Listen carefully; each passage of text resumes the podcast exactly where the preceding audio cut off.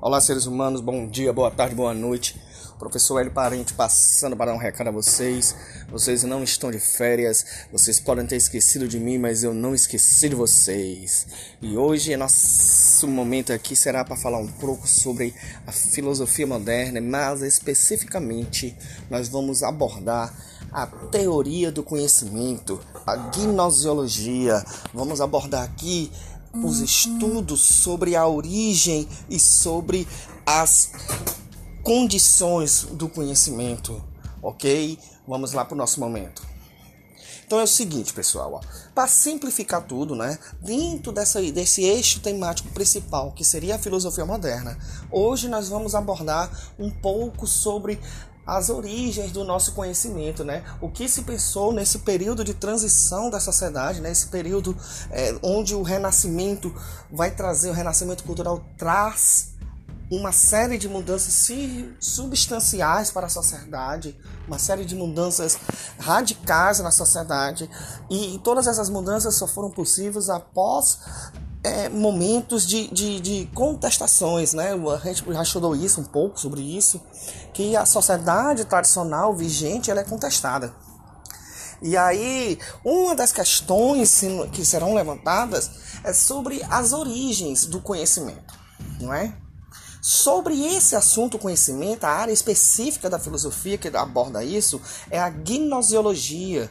Também pode ser chamada de epistemologia, mas eu prefiro teoria do conhecimento. Assim vocês é, guardam com mais facilidade. A teoria do conhecimento seria a área da filosofia que aborda as questões relacionadas ao conhecimento. Ela não se inicia na Idade Moderna, mas agora na Idade Moderna ela vai tomar grandes proporções, ok? Pois vamos lá, pessoal. Tendo como princípio filosófico fundamental o questionar, o perguntar, partiremos de uma pergunta fundamental para desenvolver o restante da nossa, da nossa, do nosso encontro. Então, pessoal, a pergunta que norteia a aula de hoje seria: qual, qual é a fonte segura do conhecimento? Será que eu posso possuir um conhecimento seguro? E se posso, aonde está esse conhecimento seguro? Para responder essa primeira questão, qual é a fonte segura do conhecimento? A gente vai tentar fazer uma pequena observação. Enfim, retomemos um pouco e pensamos o que é conhecer. O que é conhecer algo? Como que eu sei que eu conheço algo? Como que eu posso ter certeza que isso que eu acho que eu conheço, eu realmente conheço? Será que o meu conhecimento sobre o mundo é forte o suficiente para eu dizer que ele é verdadeiro? Acho que a primeira coisa que nós devemos pensar é sobre o que é conhecer.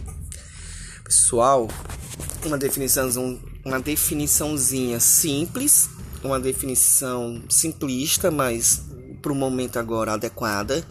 Pensem no conhecimento como uma relação uma relação. Uma relação composta de no mínimo dois agentes. Para que haja o conhecimento é necessário que, tenha, que exista o sujeito que conhece. E também é necessário que exista algo a ser conhecido. Então eu posso dizer que o conhecimento é uma relação entre um sujeito que conhece e um objeto que é conhecido. A questão aqui é, é, é a seguinte: essa relação entre sujeito e objeto, que resulta no conhecimento, onde ela começa? São as coisas e as minhas experiências com as coisas, são as minhas experiências com as coisas que me dizem como elas são? Ou será que o conhecimento se origina na minha própria razão, na minha própria mente? Ao pensar nisso, nós temos a seguinte questão: qual é a fonte segura do conhecimento? A experiência com os objetos? O objeto em si? Ou seria o sujeito e a sua capacidade racional?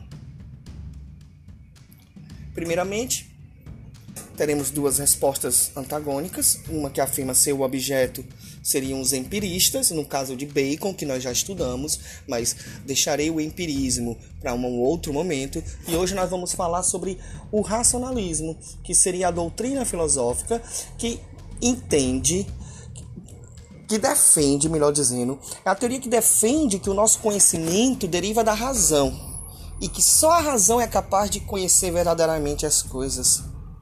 Lembrando a vocês, seres humanos, que quando eu falo em razão, eu falo na faculdade de raciocinar, de compreender, de ponderar, de, de, de construir racionalmente ideias.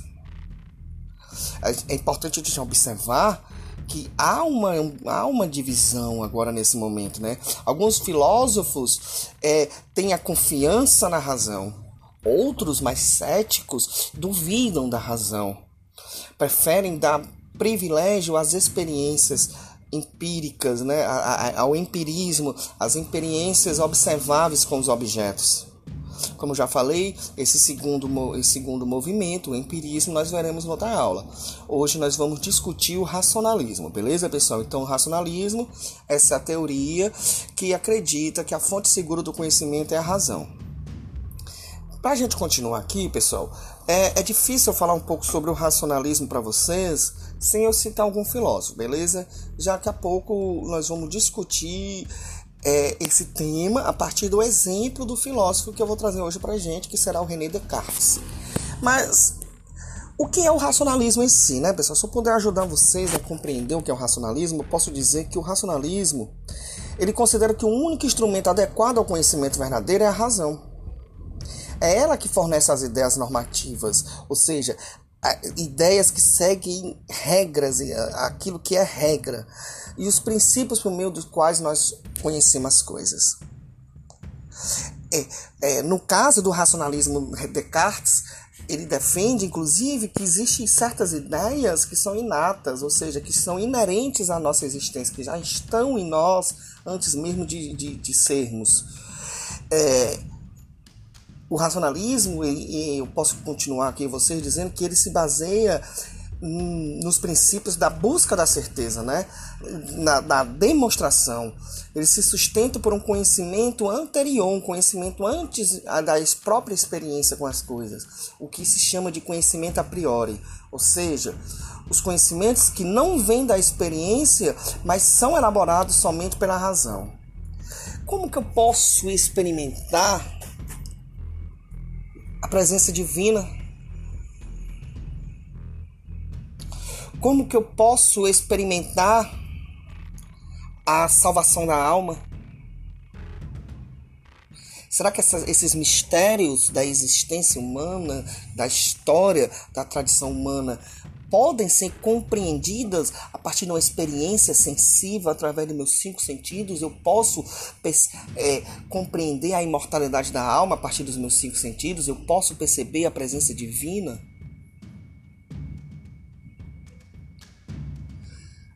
Essas questões são questões a priori, questões antes do próprio conhecimento. O tempo, espaço, enfim. Deixamos isso para um outro momento, pessoal. Para não deixar a aula um pouco longa, é, vou falar um pouco para vocês agora do Descartes, tá certo? O Descartes é um filósofo racionalista, um dos principais filósofos da história da humanidade. Ele, na história ocidental, Descartes não, não é apenas um grande filósofo, também se destacou por ser um grande matemático. Todos vocês já estudaram o plano cartesiano, né? Renato, de, Renato Cartesius, era assim que Descartes, francês, assinava seu nome em latim, Cartesius. Então, plano cartesiano, que vocês já estudaram também nas aulas de matemática, pertence ao René Descartes. Ele é um, um, um dos pensadores mais importantes da história e, e ele vai ter uma contribuição fundamental né, para a filosofia, tanto que para alguns historiadores da filosofia, Descartes é considerado o pai da filosofia moderna. Olha aí, que responsabilidade. Ser pai já é uma responsabilidade. Da filosofia moderna? Demais, não é não, galera? Então preste atenção, ó. o Descartes ele vai dizer que adquiriu muitas falsas concepções, né? Então ele vai dizer que ele passou uma vida sendo enganado, né? As crenças que constituíam o conhecimento dominante na época que ele viveu foram transmitidas e as opiniões que, que ele formou com base no, no, nos sentidos também não tinham uma base segura. Descartes então ele entende a partir das suas reflexões, que ele adquiriu muitas concepções falsas. Ou seja, era um iludido. Passou uma vida é, se contentando com os erros. Então a sua intenção primeira é começar tudo de novo. Desde os fundamentos, ou seja, desde o princípio. Descartes pretende submeter o saber da sua época, toda a produção de conhecimento da sua época, a um exame radical, pessoal. A um, exame radical, hiperbólico, exagerado da dúvida. A dúvida é o método de Descartes a sua principal frase, né, cogito ergo sum, que nós traduzimos aqui pela nossa língua portuguesa como penso logo existo ou cogito logo existo, é, é, é a síntese de, de, desse pensamento dele. Ele não aceita como verdadeiro nada que não se reconheça como sendo verdadeiro, ou seja, ele não pode aceitar nada como verdadeiro que antes não tenha passado pela dúvida. Nada vai satisfazer Descartes, será? Apesar do Descartes parecer um filósofo desiludido totalmente com a época dele, ele vai manifestar sim um grande entusiasmo pelo conhecimento matemático. Ele vai acreditar, peraí, nada me satisfaz não. Aqui eu tenho um conhecimento seguro aqui. A matemática é, é, é um procedimento puramente racional.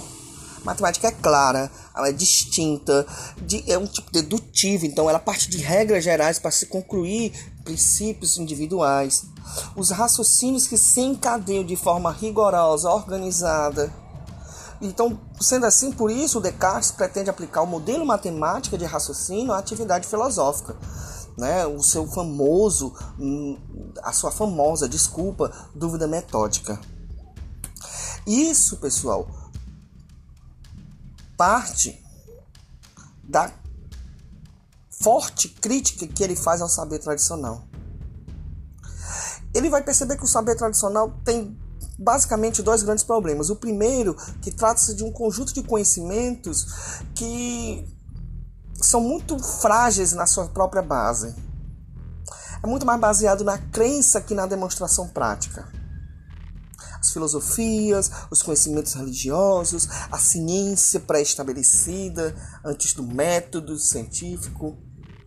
E, e, e, depois também ele percebe que todo esse conhecimento do, tradicional para que predomina nessa época é constituído por conhecimentos que não estão devidamente ordenados. Ou seja, ele não percebe uma certa desorganização na produção de conhecimento.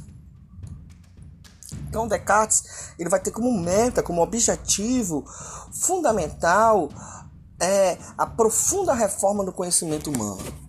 Descartes é ousado. Descartes quer transformar toda a produção do conhecimento humano. Apesar de haver conhecimentos verdadeiros, ele admite isso, estes se assentam em alicerces frágeis. Porque eles não podem é, serem demonstrados ou passar pelo critério da dúvida ainda. São conhecimentos duvidosos, são conhecimentos que dirá falsos.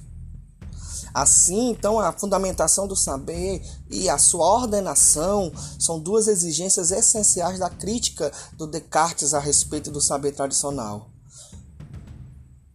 Fundamentação do saber e a ordenação. Preste atenção nesses dois pontos. Da onde vem o conhecimento? Em que ele se segura? Em que ele se sustenta? E será que esse conhecimento está devidamente ordenado, organizado? Sendo assim, então, Descartes põe tudo em dúvida. Esse, o Descartes, ao pôr tudo em dúvida, a intenção dele é começar tudo de novo partir do zero. A partir é partir de um princípio novo, um princípio que tem que ser um conhecimento que resista a todas as tentativas de dúvida, a todas as tentativas de pôr em causa. Se formos capazes de um encontrá-lo, teremos a base que será o fundamento do sistema do saber que pretendemos firmes, seguro e bem organizado. Ou seja, será o conhecimento a partir do qual iremos encontrar outros conhecimentos que dele dependerão.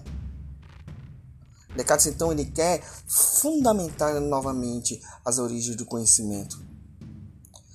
A dúvida então é o método, pessoal. Essa é a questão, a grande questão. Ó. Qual, qual é o método de Descartes? A dúvida. Mas precisamente a dúvida metódica. Como, qual é a importância da dúvida dentro do pensamento? Presta atenção, ó. A dúvida tem como princípio principal, pessoal, assim, perdão, princípio principal não existe, tem como princípio duas características. Ela, a dúvida tem que ser de tal modo evidente que o pensamento não possa duvidar. Ou, desculpa, o conhecimento tem que ser de tal modo tão evidente que o pensamento não possa duvidar. E, e esse mesmo conhecimento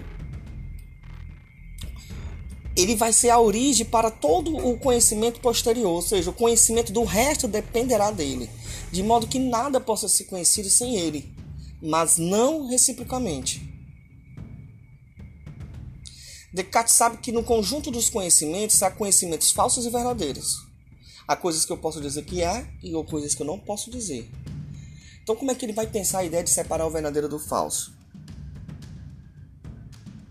Como? É necessário destruir tudo e construir tudo de novo a partir do nada? Sim, a partir da dúvida. Descartes entende que tem que derrubar todos esses conhecimentos pré-estabelecidos e construir tudo a partir da dúvida. Ele vai duvidar de tudo. Descartes diz que deve se duvidar de tudo. Quando ele fala isso, ele fala: opa, peraí, como é que eu sei que eu existo? Se eu tenho que duvidar de tudo, eu também sou algo. Será que eu existo? Como que eu sei que eu existo? Opa, estou pensando sobre isso. Se eu penso sobre isso, eu existo. Aí a famosa frase de Descartes: penso, logo existo. Essa é a primeira verdade que Descartes chega. A primeira verdade segura que ele chega é essa. Mas como que eu vou avaliar se assim, as bases do meu conhecimento são sólidas ou não. Vamos tentar encontrar razões para duvidar da sua verdade, utilizando um critério duplo. Primeiro, nós vamos considerar como tudo absolutamente falso o que for minimamente duvidoso. Se minimamente por duvidar de algo, vamos cogitar que isso seja falso. E vamos considerar como sempre no enganoso aquilo que alguma vez pode nos enganar. Beleza? Então, o nosso sentido, se alguma vez pode nos enganar, vamos sempre duvidar deles. Descartes, então, o que ele está fazendo com isso, pessoal, é uma dúvida hiperbólica, ou seja, uma dúvida exagerada. Na ideia de Descartes, um conhecimento não pode ser considerado verdadeiro sem que antes ele seja submetido a uma prova rigorosa da dúvida. Esse exame é tão rigoroso que a dúvida assume um aspecto excessivo, um aspecto hiperbólico, exagerado, exagerado. Por mais fácil que esteja a razão que encontramos para duvidar de um conhecimento, isto já basta para rejeitar. É um exagerado mesmo, Descartes. Beleza, pessoal? Então é o seguinte, ó, para concluir, que já está ficando um pouco longo, eu vou aqui falar o seguinte, ó, como que funciona o método Descartes? um método, pessoal, ele tem um procedimento, né? Então, no discurso do método, uma obra do Descartes, importantíssima, ele vai enumerar quatro regras básicas que nos conduziria a, a busca da verdade, ou seja, como que um homem pode encontrar uma verdade, algo que possa ser dito verdadeiro. Então ele estabelece quatro regras né? Regras dedutivas que partem de uma construção geral para se concluir algo particular. A primeira regra e a mais importante, pessoal, é a regra da evidente. O que é, a regra da evidência? Ou regra da clareza. O que seria isso? Amigo, eu só, só vou aceitar algo como verdadeiro desde que isso seja evidente, que as ideias sejam claras e distintas, né? Eu não posso aceitar algo como verdadeiro se isso não for claramente distinto das outras coisas. A segunda regra é a regra da análise, ou seja, quando nós devemos buscamos conhecer a verdade sobre algo, a gente deve dividir as dificuldades em quantas partes foram necessárias à resolução do problema. A partir dessa divisão, eu vou ordenar o raciocínio, vou organizar o meu raciocínio sempre partindo dos problemas mais simples para os problemas mais complexos. Essa é a terceira regra, a regra da síntese ou a regra da, da ordem e para finalizar, a última regra, a regra da enumeração. A enumeração ou revisão, né? a regra da revisão, que é o que? Revisar, realizar todos os processos e verificar tudo novamente, para ver se nada se perdeu no meio. Então Descartes vai compor quatro regras básicas regra da evidência, regra da análise, regra da síntese, regra da enumeração, como um procedimento seguro para a obtenção do conhecimento. Existe mais algumas coisas para falar sobre isso, pessoal, sobre esse assunto, mas como o vídeo já está em 20 minutos, eu vou me encerrar aqui. Espero que vocês tenham entendido, que não tenha ficado confuso. Escute mais de uma vez, leiam as, o, o, capítulo sobre René Descartes no livro. Beleza? Bons estudos, boa semana, até semana que vem.